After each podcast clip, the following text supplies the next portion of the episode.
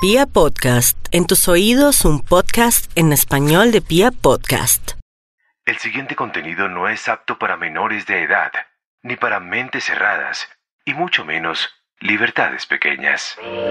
Sexo.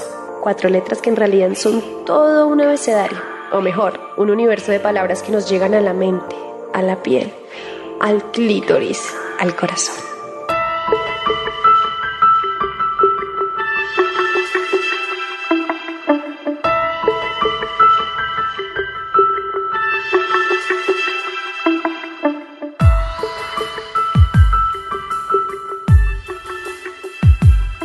Yo creo firmemente que si un hombre quiere acostarse con uno, por donde primero debe entrar es por los oídos.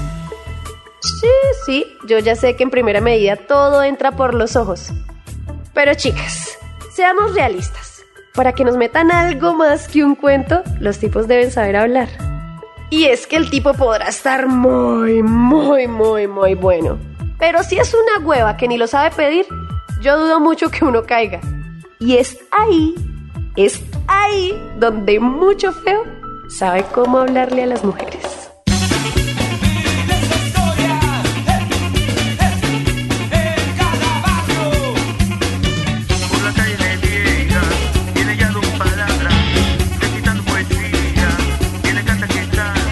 Les voy a contar una historia. Yo tuve un novio muy feo. Se llamaba Oscar. Pero este man en la cama era un diccionario ni el hijo de puta. Y no era que hablara y hablara, sino que el tipo sabía perfectamente qué decir en cada momento. Y sí, me decía desde princesita amada hasta perra deliciosa. Sí, sí, sí, sí, ya sé que muchas dirán que el lenguaje es una forma de violencia y que en la cama también se debe hacer presente el respeto. Pero no seamos morrongas. A muchas nos encanta sentirnos las más perras. Fingirse la más puta a partir de lo que se dice. Yo me puse de ñoña a investigar por qué nos encantan las palabras duras en el sexo. Y niñas, todo tiene que ver con la sinceridad, tanto en el amor como en el sexo. Y las groserías en el sexo son sentimientos sin tapujos ni convencionalismos. Es decir, ay, puta, qué rico, suena más sincero que, Oh, amada mía, has encendido una llama en mi alma. En pocas palabras, para que un tipo le diga a uno que tiene las tetas más ricas del mundo, solo debe decir, tienes las tetas más ricas del mundo.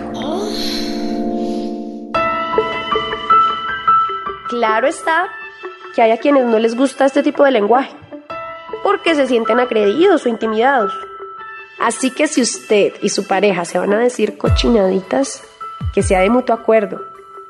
Que no les pase lo que le pasó a mi amigo Carlos, que en medio de la calentura le dijo a su pareja que era una perra deliciosa. Y la nena se desconectó y se fue. Se sintió agredida.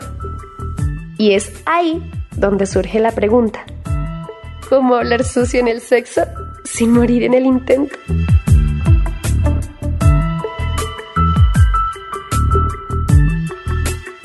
Respuesta es muy fácil. Vayan de a poquitos. Así como uno no lo va dando a la primera cita. Ah. bueno, no, no, no, mejor. Así como uno no lo va dando todo en la primera cita, ustedes tampoco se manden de una con todo su repertorio de palabras sexuales. Eso es de a poquitos, pero sobre todo. Y esto es para los señores. Escuchen la reacción de sus chicas. Pregunten y lleguen a acuerdos. Ahora bien, esto me lleva a un problema que muchos amigos tienen con sus chicas. Y es la puta gritadera. Así como hay manes que se arrechan con el grito de la nena de las cadenas de WhatsApp. Hay otros tipos que los gemidos los incomodan. Sobre todo cuando son fingidos. Y pues, la verdad es que a menos de que el tipo sea el más convencido del mundo, lo cierto es que decirle a un man promedio que lo tiene muy grande o que uno grite como si se estuviera viniendo a los dos segundos de tenerlo adentro, es una boleta. Y es una boleta porque no hay nada peor para el sexo que fingir.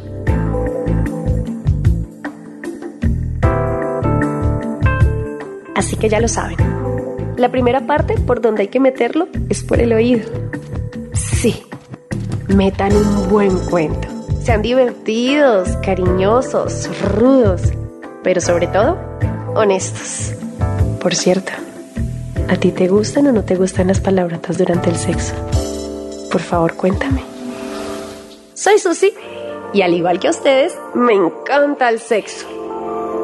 Pero ojo, no pienses mal de mí. Porque si lo haces, estás pensando mal de ti. Igual, nada me importa. No pienses mal de mí es un formato original de Pia Podcast y Diego Fernando Valencia. Todos los derechos reservados.